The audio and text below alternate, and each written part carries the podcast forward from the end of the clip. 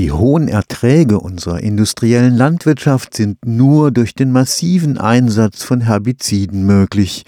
Wenn die Landwirte unseren Nutzpflanzen nicht mit der chemischen Keule das Unkraut vom Leibe halten würden, müssten sie mit Ernteeinbußen bis zu 50 Prozent rechnen. Das ist der Grund, warum sich die Bauernverbände so heftig gegen das Verbot von so umstrittenen Unkrautvernichtern wie Glyphosat wehren. Einen Ausweg aus diesem Dilemma bieten nun die ersten Ergebnisse eines EU-Forschungsprojekts am Karlsruher Institut für Technologie. Ziel ist die Herstellung von völlig giftfreien Bioherbiziden.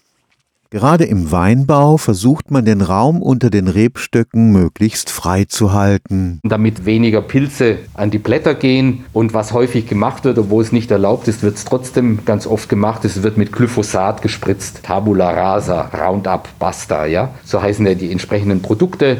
Das sind Totalherbizide und dann wird eben alles tot gespritzt und es sieht dann relativ steril aus. Professor Peter Nick ist Molekularbiologe am Karlsruher Institut für Technologie. Er arbeitet im Rahmen des EU-Projekts Dialog Pro Tech an Bioherbiziden.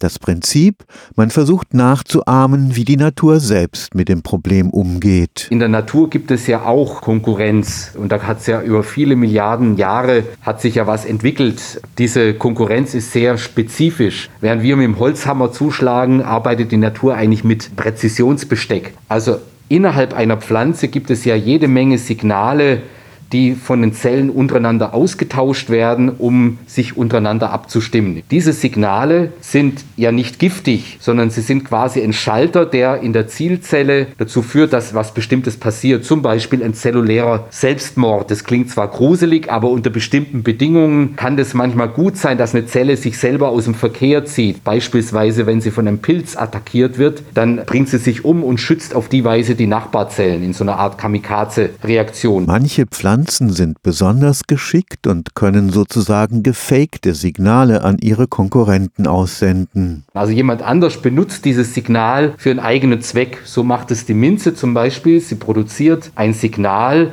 das in der Zielzelle den Selbstmord auslöst. Es wird quasi etwas simuliert, was überhaupt nicht stimmt und dann bringt sich die entsprechende Zelle um. Und wenn die Minze also eindrücklich genug ihre Nachbarpflanze damit beduftet, dann kommt es dazu, dass die Nachbarpflanze am Ende stirbt durch Selbstmord. Hobbygärtner wissen, wo die Minze wächst, wächst wenig anderes.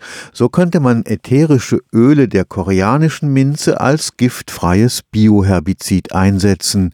Es gibt allerdings noch ein Problem. Ein Punkt, der jetzt momentan sehr wichtig ist, ist, wie kann ich das überhaupt ausbringen? Wenn etwas duftet, ist es natürlich relativ schnell verduftet. Wie kann ich verhindern, dass ich sozusagen alle paar Tage da mein Weizenfeld mit Minzöl besprühen müsste. Und da arbeiten wir mit Kollegen in der Schweiz an Materialien, die sehr langsam diese Stoffe abgeben, sodass es sozusagen immer nur ein klein wenig, aber über einen langen Zeitraum abgesondert wird. Die Pfefferminze mit ihrem Todesbefehl an konkurrierende Pflanzen ist dabei nur ein Beispiel für mögliche Bioherbizide. Die Natur ist ja sehr reichhaltig. Es gibt ungefähr eine Million von Komponenten, die gibt es nur bei Pflanzen. Und viele von diesen Komponenten haben etwas mit Kommunikation zu tun. Pflanzen kommunizieren sehr intensiv, auch wenn sie scheinbar einfach nur still und stumm dastehen.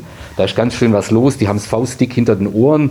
Viele dieser Signale sind extrem raffiniert und spezifisch und dieses Reservoir können wir jetzt anzapfen für menschliche Zwecke, für einen neuen, nachhaltigeren Pflanzenschutz. Stefan Fuchs, Karlsruher Institut für Technologie.